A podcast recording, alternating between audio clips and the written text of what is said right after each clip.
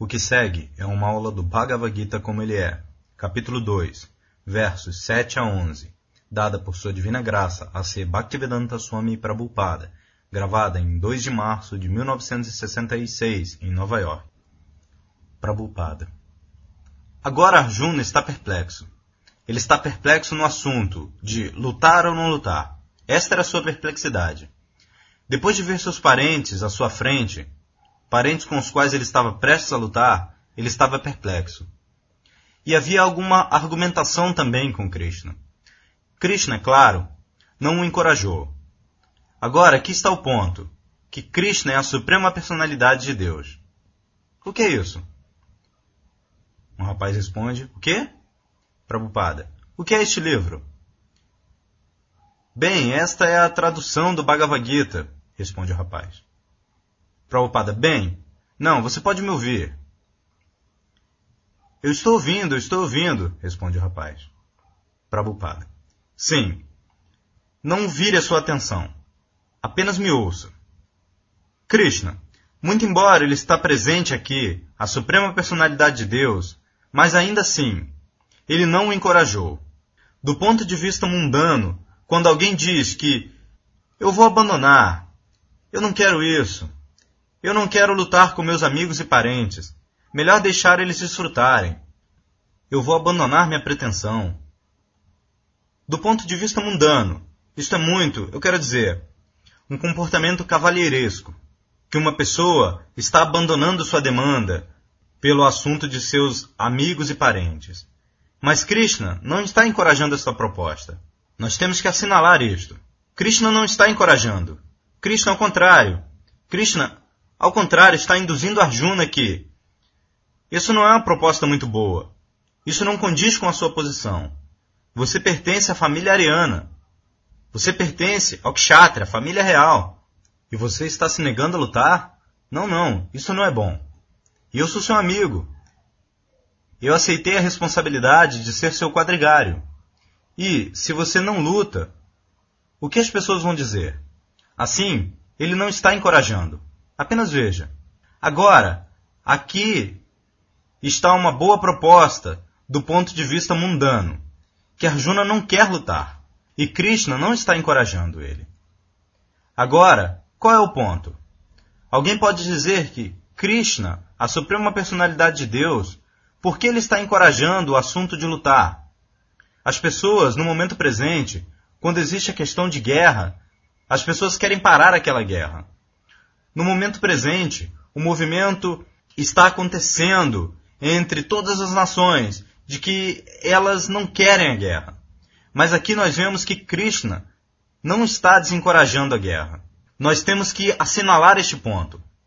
Ele não está desencorajando a guerra, mas ele está, ao invés, advogando, induzindo Arjuna que, não, não, não, isso não condiz com a sua posição. Você deve lutar, deve lutar. Assim, aqui está um ponto, que algumas vezes nós podemos fazer alguma coisa que é aprovada pelo público em geral, mas isso pode não ser aprovado pela autoridade suprema. Superficialmente pode parecer muito apelativo ao sentimento do público, mas fatualmente tal coisa pode não ser correta, deve não ser correta. Se nós aceitamos Krishna como a suprema personalidade de Deus e por que ele está induzindo Arjuna a lutar? Isso não significa que ele estava induzindo Arjuna a fazer algo errado. Mas, do ponto de vista mundano, Arjuna era um homem muito piedoso e ele estava se negando a lutar. Não matar seus parentes, não matar seus amigos. Isto isto é um ponto muito importante. Assim ele argumentou: Não, não. Se eu lutar, meu povo morrerá. E suas esposas vão se tornar viúvas. E elas serão adulteradas. E então, pela sua adulteração, população indesejada vai aumentar. E quem vai oferecer Shraddha? Shraddha. Existe uma cerimônia de Shraddha de acordo com a escritura hindu. Eu não sei se vocês têm isso na religião cristã, mas de acordo com o hindu, a um corpo morto é oferecido respeito todo ano, assim como o aniversário de morte é observado. Similarmente, na família, os descendentes, eles oferecem alimento depois de algumas cerimônias religiosas. Isso é chamado Shraddha. e é acreditado que essas oferendas vão para o antepassado. Assim, isto é cerimônia religiosa familiar. Assim, Arjuna disse que estas pessoas morrerão. Quem vai oferecer as abluções aos antepassados? Assim, do ponto de vista ordinário, daquele ponto de vista de um homem de família, ele argumentou com Krishna de tantas maneiras. E depois, no final, ele decidiu que eu não posso lutar, eu não posso lutar. Então, Krishna tentou induzi-lo. E ele disse que, sim, qualquer coisa que você está dizendo, que eu sou um kshatriya e que eu não estou fazendo o meu dever, isso está certo, mas minha mente está perplexa. Assim, ele estava ao mesmo tempo consciente de que Sri Krishna apenas podia trazer alguma solução para esta perplexidade. Assim ele disse: Karpanya doshu pahata swabhava prichami tvam dharma samuda chittaha yat shreyasyan nishchitam me shishyasteham shadiman tvam prapanam. Bhagavad Gita, capítulo 2, verso 7. Karpanya dosha. Karpanya dosha significa um homem miserável. Homem miserável. Ele estava consciente do fato de que ele era um grande herói. Ele era um grande lutador e ao mesmo tempo os inimigos estavam lá. Assim, seu verdadeiro dever era lutar com o inimigo. Eles estavam oferecendo luta. Para um kshatriya, existem algumas obrigações. Se alguém desafia aqui, eu quero lutar com você, um kshatriya não pode negar. Se alguém desafia, eu quero apostar com você, jogo, um kshatriya não pode negar. E por esta razão, os Pandavas perderam seu reino. O outro lado, seus primos, ofereceram que, tudo bem, vamos apostar. Assim, aposta. O apostado era eles oferecerem o reino. Agora, se você, se você, eu quero dizer, é derrotado, se você é derrotado, então você perde seu reino. Assim, eles perderam o reino. E o próximo a próxima oferta era: se você é derrotado, você perde sua esposa. E eles perderam sua esposa. E similarmente, eles foram colocados que, agora, dessa vez, se vocês estão derrotados, vocês têm que ir para a floresta por 12 anos. Assim, havia um grande plano por trás deles. E os pândavas foram derrotados de tantas maneiras. E eles foram perseguidos, incomodados por não menos que 20 anos. E agora eles estavam para lutar, face a face. Agora ele não está preparado para lutar. Isso significa que ele se tornou miserável. Significa que ele está se desviando do seu dever. Agora, assim, ele é consciente de que, praticamente, eu estou me desviando de meu dever. Karpanya dosha. Este é meu comportamento miserável. Dosha. Dosha significa, isto é uma falta da minha parte. Eu não devo desviar-me desta luta. Mas meu sentimento não me permite lutar com meus parentes. Assim, aqui está uma perplexidade. Então, Karpanya doshu pahata swabhava dharma samuda chittaha. Não apenas eu sou miserável, mas eu estou desviando de meu dever. Dharma. Dharma. Este Dharma significa de acordo com diferentes posições, assim como Brahmana, a sociedade intelectual, os kshatriyas, a sociedade administradora, os vaixas, a sociedade mercantil e shudras. Shudra significa classe laboral. Assim, estas quatro divisões estão sempre presentes. Agora, você pode nomeá-las de uma maneira diferente. Isto não importa. Mas em toda a sociedade e por todo o tempo, essas divisões estão presentes. Assim, de acordo com o sistema védico, este sistema é observado por gerações. Assim, ele era um kshatriya. Agora, o dever do kshatriya era lutar com o inimigo. E ele não estava executando aquilo. Eu quero dizer, esta injunção. Por isso, ele estava consciente de que Dharma Samuda Chitaha, ó, oh, eu estou me desviando da minha religião também. Este é o dever do kshatriya. Não, Assim, eu estou agora perplexo. Então, Yachreyasyan Nishtam. Agora, você bondosamente, diga definitivamente, Agora, aqui está a posição. Eu não entendo o que deve ser feito. Você, bondosamente, Yatre Asyan Nishtitam. Nishtitam significa definitivamente o que é correto. Bruhitame. Agora, Krishna pode dizer: Bem, eu já disse a você que você deve lutar, mas você não está aceitando a ordem. Assim ele diz que Shishyasteham Shadimantuam Prapanam. Assim ele aceitou aquilo. Tudo bem, qualquer argumentação que nós tenhamos realizado até agora, vamos esquecer isso. Agora eu aceito você como meu mestre espiritual, não como meu amigo. Agora, a ideia de aceitar um mestre espiritual. Isso também é muito obrigatório. Você vê? Então, logo você aceita alguém como mestre espiritual, Primeiro de tudo, nós temos gravado em sua. Vocês têm ouvido isso, que a aceitação de um mestre espiritual deve ser algo seletivo. Você vê, depois de uma cuidadosa examinação. Assim como uma pessoa seleciona sua esposa ou esposo depois de uma cuidadosa examinação. E na Índia eles são muito cuidadosos porque os casamentos de garotos e garotas acontecem sob a guia dos pais. Assim, os pais são muito cuidadosos em ver. Então, similarmente, se uma pessoa tem. A aceitação do mestre espiritual é necessária. De acordo com a injunção védica, uma pessoa, todo mundo, deve ter um mestre espiritual. Talvez vocês tenham visto o cordão sagrado. Nós temos o cordão sagrado. Mr. Corrin, você tem esse tipo de cordão sagrado. O cordão sagrado é o sinal de que esta pessoa tem um mestre espiritual. Tem um mestre espiritual. Assim como aqui, é claro, não há tal distinção. Uma garota casada, e de acordo com o sistema hindu, eles têm alguns sinais, assim as pessoas podem entender, esta garota é casada. Eles colocam um, um vermelho, eu quero dizer, pintam aqui. Assim outros sabem, esta garota é casada.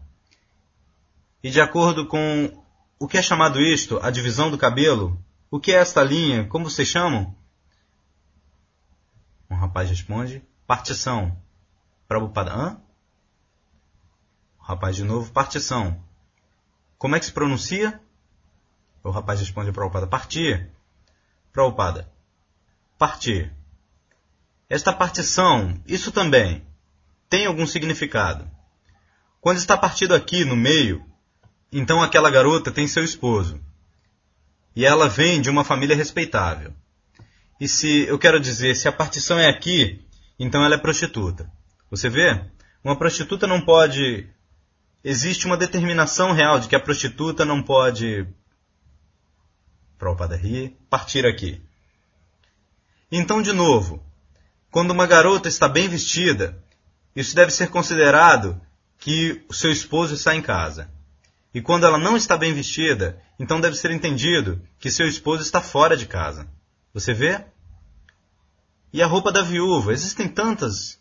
Estes são sintomas. Assim, similarmente, este cordão, cordão sagrado, é um sinal de que esta pessoa aceitou alguém como mestre espiritual. Ela tem seu. Assim como essa marca vermelha simboliza que esta garota tem seu esposo. Similarmente, este cordão sagrado é o símbolo de que este homem tem um mestre espiritual. Assim existe uma cerimônia. Você vê? Assim, de acordo com o sistema védico, uma pessoa tem que aceitar um mestre espiritual com o objetivo de dar uma solução para esta vida. Em cada passo de sua vida, o mestre espiritual o guia. Ele também faz perguntas para o mestre espiritual. E ele o guia de tal forma que sua vida seu progresso na vida deva ser sistemático. Agora, para dar tal guia, significa que o mestre espiritual também deve ser um homem muito perfeito.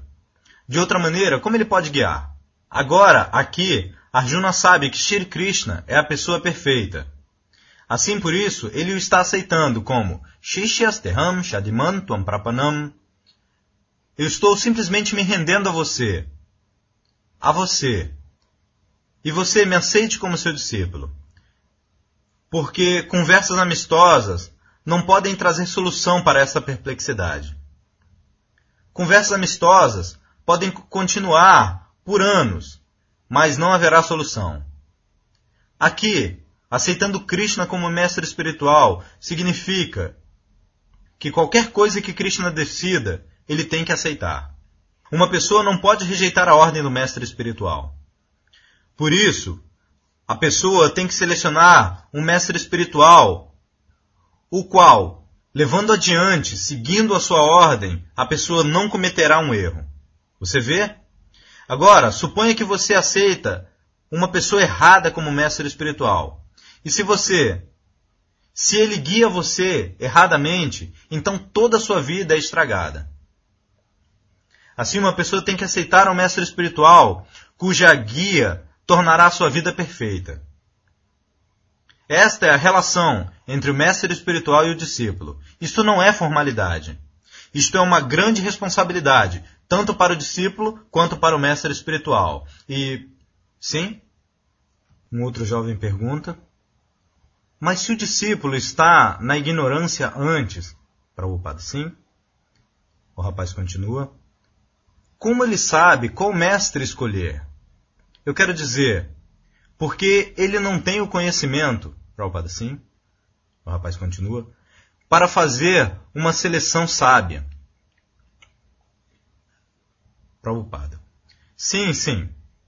Assim, a primeira coisa é que uma pessoa deve estar procurando um mestre espiritual. Agora, assim como você procura alguma escola, você procura alguma escola. Assim, quando você está procurando uma escola, você deve pelo menos ter um conhecimento preliminar do que uma escola significa. Você não pode procurar uma escola e ir para uma loja de roupas. Se você é tão ignorante que você não sabe o que é uma escola e o que é uma loja de roupas, então essa é uma coisa muito difícil para você. Você deve saber, pelo menos, o que é uma escola. Assim, aquele conhecimento é como isto. Sagurum Eva Bigachet Samitpani Shrotriyam Brahmanistam.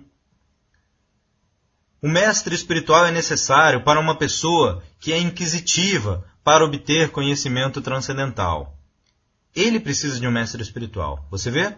Assim, existe um outro verso no Srimad Bhagavatam. Tasmad Gurum Prapadeta de Gyasu Shreya Utamam. Srimad Bhagavatam, canto 11, capítulo 3, verso 21. Tasmad Gurum Prapadeta deve procurar um mestre espiritual, a pessoa que é inquisitiva sobre o assunto transcendental.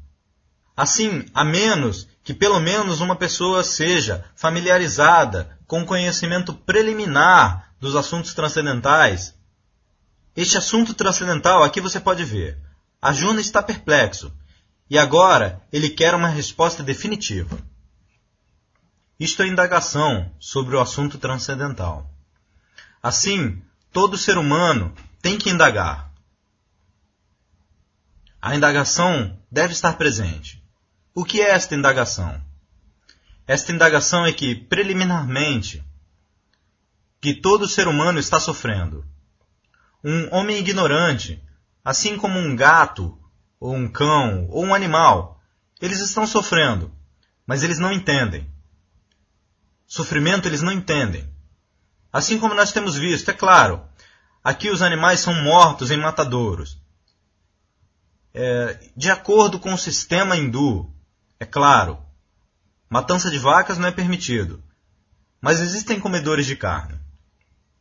Assim, de acordo com o sistema hindu, se qualquer pessoa quer comer carne, ela deve pegar uma cabra. De acordo com o sistema hindu, apenas cabras e cordeiros podem ser mortos para os comedores de carne. Não outros animais, não outros animais. A vaca é proibido. Assim como os hindus, eles não comem carne de vaca. E os muçulmanos, eles não comem, eu quero dizer, porcos. Carne de porco eles não comem. Eles têm algum sentimento. Mas comer carne também existe na sociedade hindu. Mas isso é apenas para carne de cabras ou cordeiros. Geralmente cabra. Geralmente cabra. Agora, essas cabras são sacrificadas diante da deusa Kali, a deusa Kali.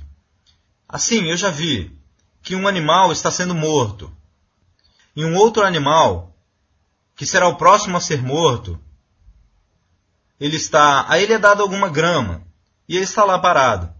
Você vê? Ele não tem conhecimento de que a próxima vez é a minha. Assim ele não está indo embora. Assim, isto é um animal, isto é um animal. Um humano, um ser humano, não é tão tolo. Se existe um sinal de que a próxima morte vai ser a minha, então ele, pelo menos ele vai protestar ou tentar ir embora. Algo como isso. Mas não há tal coisa. Assim, a distinção entre o animal e o homem é que o animal não está consciente dos sofrimentos aos quais ele está subjugado. Existem sofrimentos tanto para os animais quanto para os seres humanos, mas o homem está consciente. Se um homem não está desperto para este sofrimento, então ele está em consciência animal. Nós nunca devemos esquecer de que nós estamos sempre sob sofrimento. Existem três tipos de sofrimento. Eu não estou falando deste problema econômico. Isto é também um outro sofrimento. Mas, de acordo com o conhecimento védico, ou isto é um fato, existem três tipos de sofrimento. Um tipo de sofrimento pertence ao corpo e à mente. Agora, suponha que eu tenha alguma dor de cabeça. Agora eu estou me sentindo muito quente. Eu estou sentindo muito frio. E tantos sofrimentos corpóreos existem. Similarmente, nós temos os sofrimentos da mente. Minha mente não está bem hoje. Eu fui. Alguém me chamou de alguma coisa. Assim eu estou sofrendo. Ou eu perdi algum amigo. Tantas coisas. Assim, sofrimentos do corpo e da mente. Então, sofrimentos pela natureza. Natureza. Isto é chamado adidáivica. Que nós temos que controlar. Em todo sofrimento, nós não temos controle. Especialmente, suponha que tenha uma pesada queda de neve. Toda a cidade de Nova York está coberta pela neve. E nós fomos colocados nesta inconveniência. Este é um tipo de sofrimento. Mas você não tem controle. Você não pode parar a queda de neve. Você vê? Se algum algum existe o vento, o vento frio, você não pode parar isso. Isso é chamado adidáivica, sofrimento. E o sofrimento da mente, o sofrimento do corpo, é chamado adiátmica. Existem outros sofrimentos, adibáltica, ataque por outros seres vivos, meu inimigo, algum animal ou algum verme, tantos. Assim, esses três tipos de sofrimento estão sempre presentes. Sempre. E mas nós não queremos esses sofrimentos quando esta questão aparece. Agora, aqui Arjuna está consciente de que existe uma luta e é meu dever lutar com o inimigo. Mas existe sofrimento porque eles são meus parentes. Assim ele está sentindo aquilo. Então, a menos que um ser humano seja consciente e desperto para o fato de que ele está sempre em sofrimento, mas nós não queremos todos esses sofrimentos, esta questão Tal pessoa precisa se aproximar do mestre espiritual quando ele está consciente. Você vê? Tão logo ele é como um animal que ele não sabe que ele está sempre em sofrimento. Ele não sabe, ele não se importa, ou ele não quer solucionar. E aqui, Arjuna está sofrendo. E ele quer solucionar. E por isso, ele aceita o mestre espiritual. Assim, quando nós somos conscientes de nossos sofrimentos, nós estamos despertos para a situação de sofrimento. O sofrimento está aí. Esquecimento ou ignorância do sofrimento não tem significado. O sofrimento existe. Mas quando uma pessoa é muito séria em solucionar este sofrimento, então o mestre espiritual é necessário. Assim como Arjuna requer agora um mestre espiritual. Isso está claro? Sim. Assim, aquele sofrimento existe.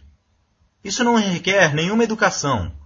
Simplesmente pense que um mero pensamento de que eu não quero todos esses sofrimentos, mas eu estou sofrendo por quê? Existe alguma solução? Existe, mas há uma solução. Todas estas escrituras, todo este conhecimento védico, tudo. E não apenas o conhecimento védico. Agora, ó, por que você está indo para a escola? Por que você está indo para a faculdade? Por que você está aceitando educação científica? Por que você está aceitando educação em direito? Tudo com o propósito de terminar nossos sofrimentos. Se não houvesse sofrimento, então, ninguém aceitaria educação. Você vê? Mas ele pensa que se eu sou um homem educado, se eu me torno um doutor, ou se eu me torno um advogado, ou se eu me torno um engenheiro, eu serei feliz. Feliz. Esta é a meta última. Eu vou obter um bom trabalho, um serviço governamental, eu serei feliz. Assim, felicidade é o fim de tudo. Eu quero dizer, a busca. Assim, mas essa mitigação dos sofrimentos, elas são temporárias. O verdadeiro sofrimento, verdadeiro sofrimento é devido à nossa esta existência material, esses três tipos de sofrimento. Assim, quando uma pessoa é consciente destes sofrimentos e ela quer solucionar estes sofrimentos, então existe a necessidade de um mestre espiritual. Agora, se você quer solucionar os seus sofrimentos e você quer consultar uma pessoa, agora, que tipo de pessoa você deve encontrar a qual pode pôr um fim a todos os seus sofrimentos? Deve haver esta seleção. Se você quer comprar uma joia, um diamante, uma coisa muito valiosa. E se você vai a um vendedor de especiarias, tal tipo de ignorância, por causa disso você será enganado. Você deve ser enganado. Pelo menos você deve se aproximar de uma joalheria. Joalheria, você vê? Tanto conhecimento você precisa ter. Assim, essa questão está resolvida? O rapaz que perguntou responde: Sim, sim. Prabhupada. Sim, a necessidade de um mestre espiritual é para aquele que é consciente de seu sofrimento material. Se uma pessoa não é consciente de seu sofrimento material, então ele não está sequer no status de ser humano.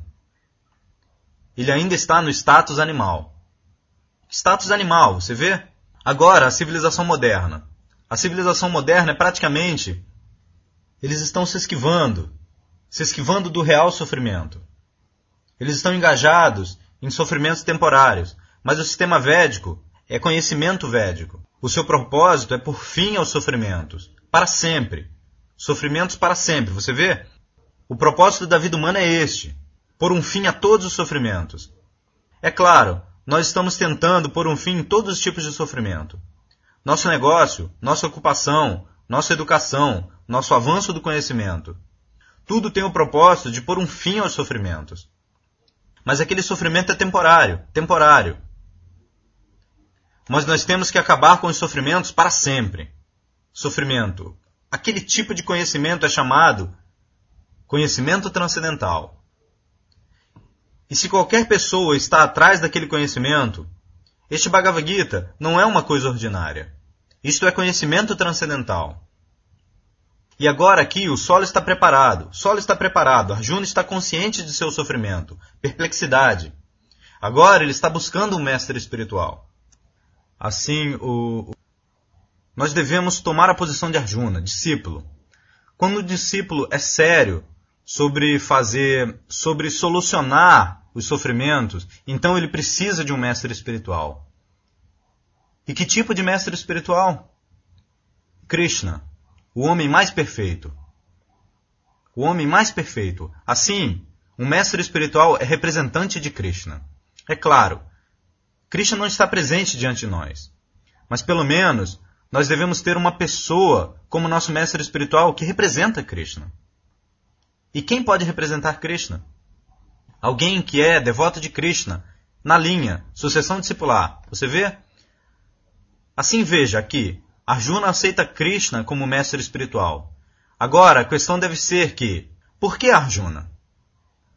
Havia muitos homens eruditos, não apenas Krishna, mas havia Vyasadeva e outros grandes sábios e brahmanas. Por quê? Krishna também era kshatriya. Krishna não era um brahmana. É claro, ele aceitou sua, quero dizer, ele apareceu na família de um kshatriya. E eles eram primos irmãos. Krishna e Arjuna. Eles eram primos irmãos. Krishna era o filho do irmão e Arjuna era o filho da irmã. A mãe de Arjuna e o pai de Krishna. Eles eram irmão e irmã. Assim, eles estavam em relações familiares. Eles eram intimamente relacionados e, ao mesmo tempo, eles tinham a mesma idade, eram amigos. Agora, a questão deve ser: por que Krishna é aceito como mestre espiritual? Esta é a seleção do discípulo. Que Arjuna diz: Nahi prapashyami mamanupadyad yachokam nuchoshanam indriyanam avapya bhumava sapatnam ridam rajam suranam apichadipatyam Bhagavad Gita, capítulo 2, verso 8. Agora ele diz que eu estou tão perplexo que minha lamentação não pode ser satisfeita, mesmo que eu obtenha o reinado de todo o universo. Eu estou indo lutar pelo reino desta terra, ou da Índia. É claro, antigamente, Índia significa Bharata. Agora, Índia é um nome dado pelos estrangeiros. O verdadeiro nome deste planeta é Bharatavarsha. Este planeta. Agora, gradualmente, isso tem sido cortado. Isso tem sido cortado, assim como nós temos a experiência imediata de que uma porção da Índia foi agora cortada isso é chamado Paquistão. Todos vocês sabem. Similarmente, todo este planeta, há 5 mil anos antes, todo este planeta era conhecido como Bharatavarsha. Bharatavarsha. E antes disso, milhares e milhões de anos antes, este planeta era conhecido como Ilavritavarcha. Ilavritavarcha. E agora, desde o tempo do imperador Bharata, havia um imperador cujo nome era Bharata. Assim, do nome de Bharata, o nome deste planeta se tornou Bharatavarsha. Assim, há cinco mil anos antes. Por que cinco mil anos antes? Quero dizer, há cinco mil anos antes, muito embora a história moderna não possa dar conta, um cálculo cronológico maior do que 2.500 anos, mas nós estamos falando sobre 4 mil anos antes, este planeta era chamado Bharatavarsha. Agora, Arjuna diz que nós estamos indo lutar pelo assunto deste planeta Bharatavarsha. Este é apenas um planeta no universo. Mas se eu obtenho todos os planetas deste, os planetas completos deste universo, sem nenhum competidor, ainda assim, a perplexidade que apareceu em minha mente não pode ser mitigada. Assim, agora, veja que tipo, que tipo de responsabilidade é dada a Krishna. Sanjaya Uvacha Agora, Sanjaya disse, Evam muktua rishikesham gurakesha parantapaha nayotsya iti govindam uktva tushnim bahuvaha. Bhagavad Gita, capítulo 2, verso 9. Apenas dizendo isto, Arjuna silenciou. Ó, oh, eu não posso lutar. Vacha rishikesha prahasamiva bharata senayoru bayor madhye vishidantamidam vachaha Bhagavad Gita, capítulo 2, verso 10. Agora, aqui, Krishna é chamado como Rishikesha. Rishikesha. Nós devemos sempre lembrar que Krishna é a suprema personalidade de Deus. Ele está presente como uma encarnação. Agora, Deus é todo-poderoso. Deus é todo-poderoso. Se ele vem diante de você, você não pode negar. Como é isso? Deus veio? Você não pode dizer isso. Se Deus é todo-poderoso, então essa é a sua escolha. Este é o seu livre-arbítrio. Ele pode vir diante de você, vir diante de você, contanto que você seja tal devoto qualificado. Assim, não pode haver um argumento sólido de que Deus não pode vir, ou Deus. É claro, tão logo a literatura védica seja considerada, eles aceitam a encarnação de Deus. Assim, Krishna é a suprema personalidade de Deus, e assim dirige-se a ele como Rishikesha. Rishika, Rishikesha. Isto tem um importante, um significado importante. Rishika. Rishika significa os sentidos. Rishika. E Isha. Isha significa o Senhor. Isha significa o Senhor. Assim, ele é o Senhor dos sentidos. Ele é o Senhor dos sentidos. Similarmente, Govinda. Govinda. Aqui também, o nome Govinda também está presente. Sim. Nayotya. Nayotya iti Govindam uktva tujnim bahuvaha. Govindam. Govinda. Go significa também sentidos. Go significa vaca, go significa terra e go significa sentidos. E inda, inda significa prazer. Aquele que dá prazer à vaca, aquele que dá prazer à terra, aquele que dá prazer aos sentidos. Assim seu nome é Govinda. Agora duas coisas, dois nomes são usados aqui. Assim, nós devemos tentar entender qual o significado de Rishikesha. Rishika significa Indriya e Isha significa o Senhor. Assim, quaisquer sentidos que nós tenhamos, o verdadeiro proprietário desses sentidos não sou eu mesmo. O proprietário dos sentidos é Deus. Assim como nós estamos sentados nessa sala. Esta sala serve como nosso assento sob alguma consideração de aluguel ou o que quer que seja. Mas esta sala não é nossa. Isto é um fato.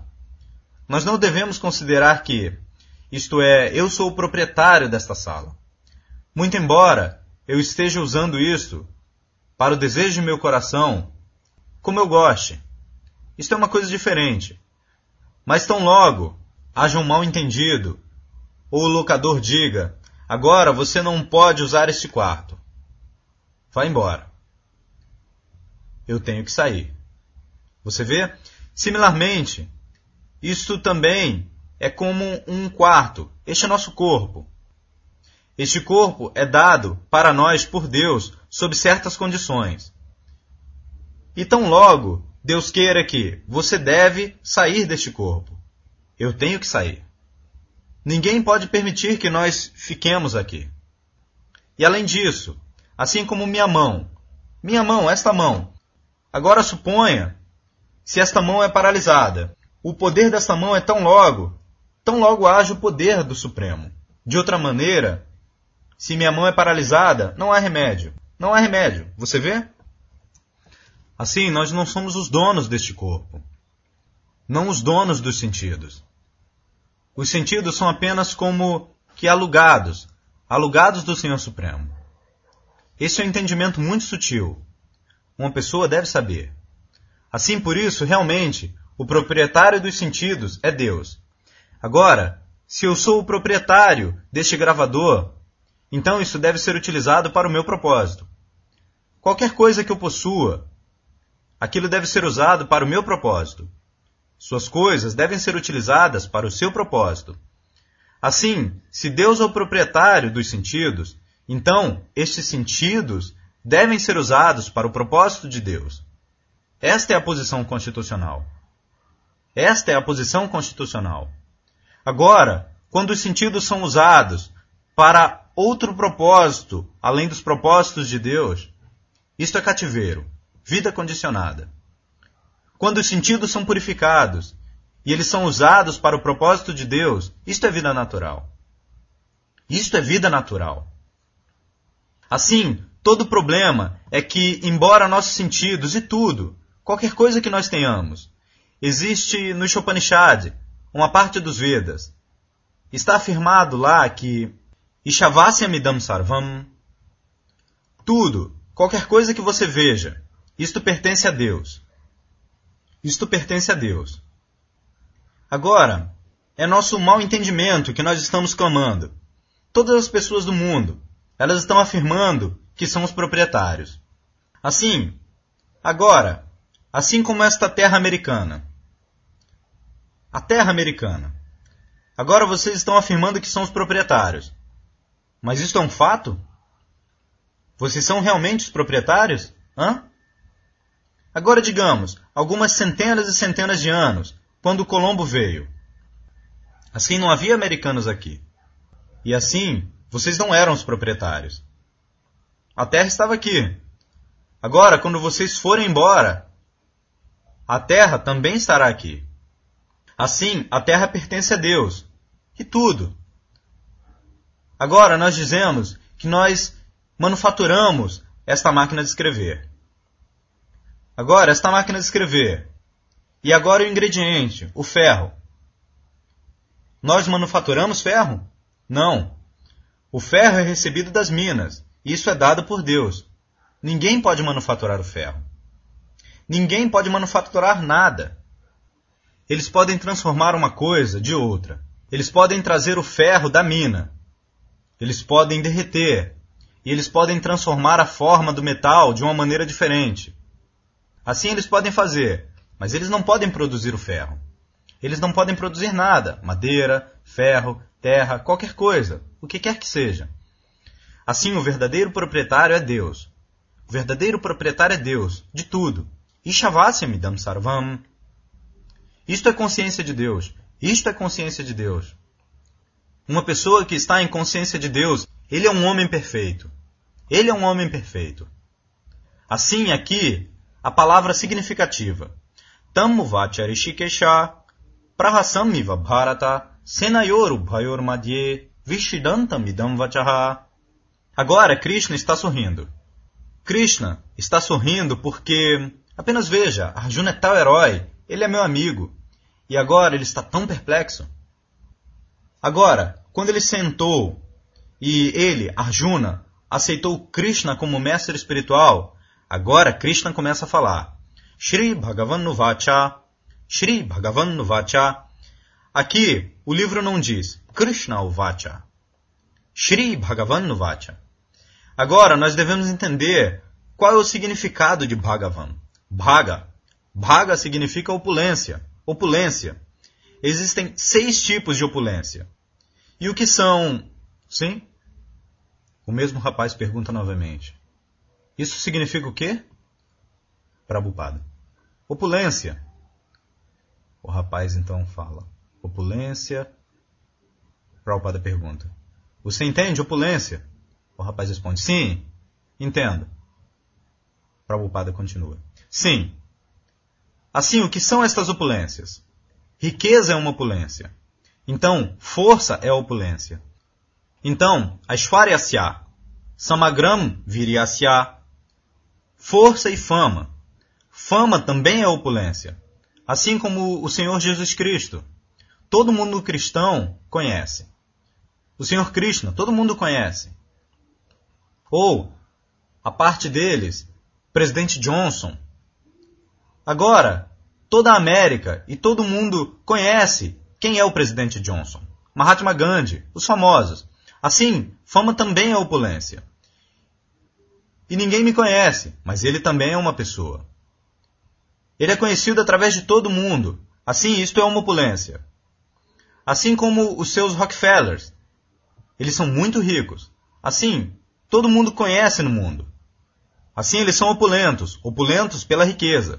Similarmente, alguém é opulento pela fama, e alguém é opulento pela força. E assim, força é opulência, riqueza é opulência, e fama é opulência, e beleza. Beleza também é opulência. Se alguém, um homem ou mulher, é muito bonito, ele atrai as pessoas. Ele atrai. Assim, qualquer coisa que atraia, isto é chamado opulência. Um homem rico atrai, um homem forte atrai, um homem famoso atrai.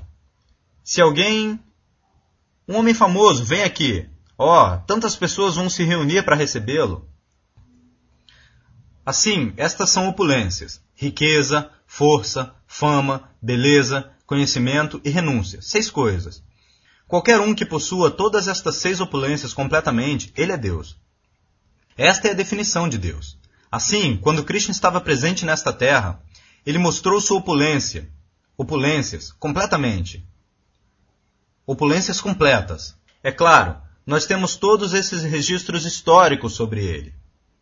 Agora, tão logo sua riqueza é considerada, ele tinha 16.108 esposas. E para cada uma delas, para cada uma delas, ele construiu um palácio. E todos aqueles palácios eram tão belamente construídos que não havia necessidade de eletricidade ou luz. Eles eram decorados com joias. Assim, dia e noite elas estavam reluzindo. Você vê?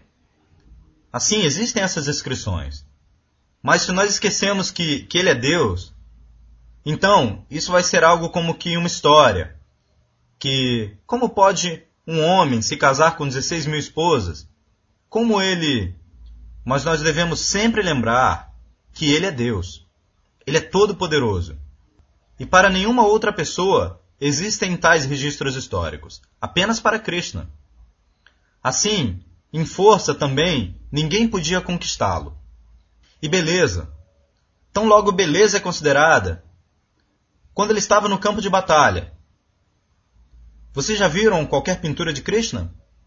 Você já viu? Oh, não. Qualquer um de vocês viu Krishna? Quando Krishna estava presente na batalha, o campo de batalha de Kurukshetra, naquela época, ele tinha aproximadamente 90 anos. 90 anos de idade. Ele tinha seus bisnetos.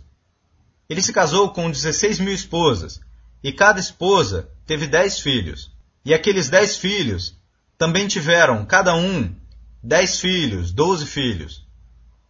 E eles tiveram filhos também, porque ele tinha naquela época 90 anos de idade. Ele tinha naquela época bisnetos também. Assim, sua família era muito grande.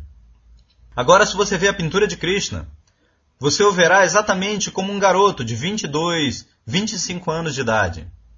Ele era tão belo, ele era tão belo. Então, aquele é o sinal de Deus. Isto é afirmado no Brahma Samhita. Advaita Machuta Manadim Manantarupam Adyam Purana Purushanna Vayovanancha. Ele é a pessoa original. Porque tudo nasce de Deus. Por isso ele é a pessoa original. Adyam. Purana Purusham. Purana significa a pessoa mais velha. Ainda, Navayovanancha. Quando quer que você veja Deus, isto é, este é o sinal de Deus. Você o encontrará exatamente como um jovem, um jovem novo. Juventude significa entre os 16 e 24 anos. Assim, Navayovanancha. Este é o sinal de Deus. Assim, ele era tão belo, quando ele era um garoto de 15 anos de idade, que todas, eu quero dizer, da sua, as garotas da sua idade, garotas da sua idade, elas estavam atrás dele. Assim ele era tão belo. Assim, em beleza, ele era super excelente. Em riqueza, ele era super excelente. E em força, ele era super excelente. E em conhecimento. Agora, aqui um livro, Bhagavad Gita. Agora, a parte de outros livros, outros conhecimentos que ele comunicou a outros. Agora aqui está um livro que foi comunicado a Arjuna. Agora, isto é de um conhecimento tão profundo que as pessoas estão ainda considerando. Grandes, grandes eruditos. Nós não estamos lendo, mas o Dr. Radhakrishna, um dos maiores eruditos do mundo. Agora ele é presidente da Índia, ele está discutindo. Professor Einstein, ele estava vivendo aqui na América. Ele era um alemão judeu. Eu penso que ele estava vivendo aqui na América. Ele era um grande estudante deste Bhagavad Gita. Hitler. Hitler era um grande estudante do Bhagavad Gita. E existem muitos eruditos ainda lendo o Bhagavad Gita, tentando entender. Apenas veja que melhor, que conhecimento profundo ele tem dado. Isto é feito por Krishna. Assim, em conhecimento, em riqueza, em força, em beleza, e em tudo ele era opulento. Por isso ele é Bhagavan. Você não pode aceitar qualquer homem ordinário como Bhagavan. Assim, por isso, Bhagavan. Agora, Bhagavan Novatya. E porque ele tem sido aceito como mestre espiritual, assim como um professor tem o direito de algumas vezes repreender o estudante.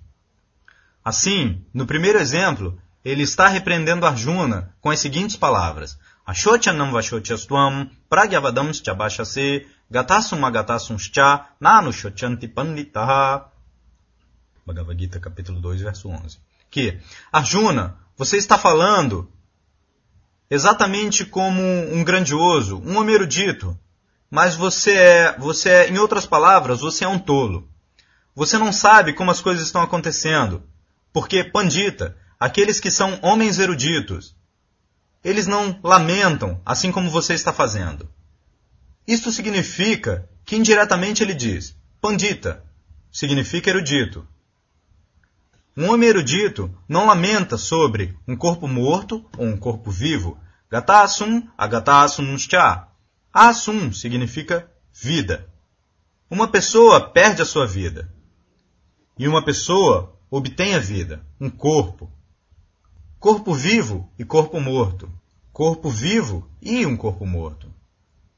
Assim, simplesmente assinale este ponto, que um homem erudito, como você está lamentando sobre o assunto de matar seus amigos e parentes, mas um homem erudito não lamentaria desta forma. Isso significa que você é um tolo. Quando ele diz, assim como se eu digo, Sr. Green, o que você fez?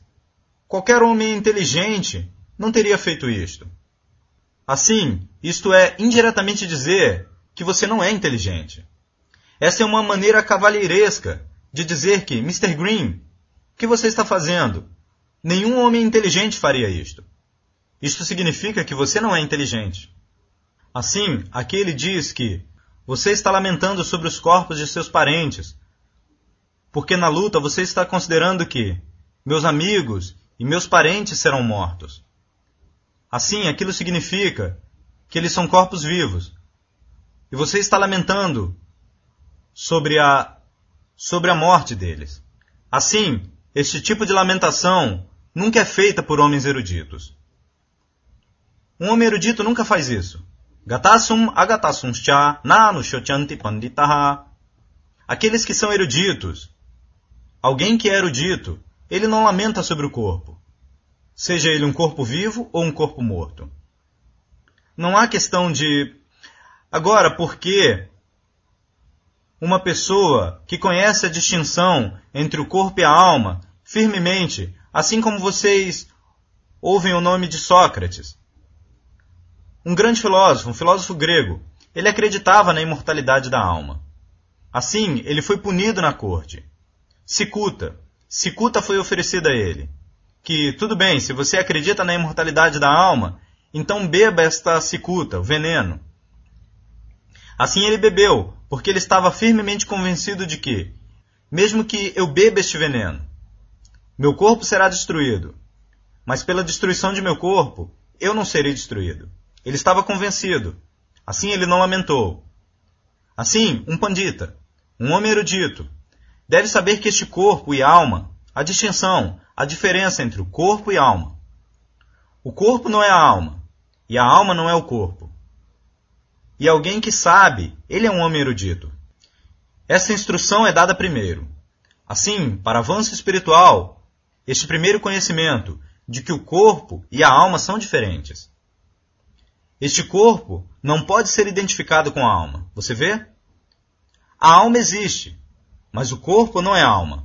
Corpo não é alma. Assim, todo homem erudito sabe. E nós devemos. Eu acho que nós podemos parar aqui. Fim.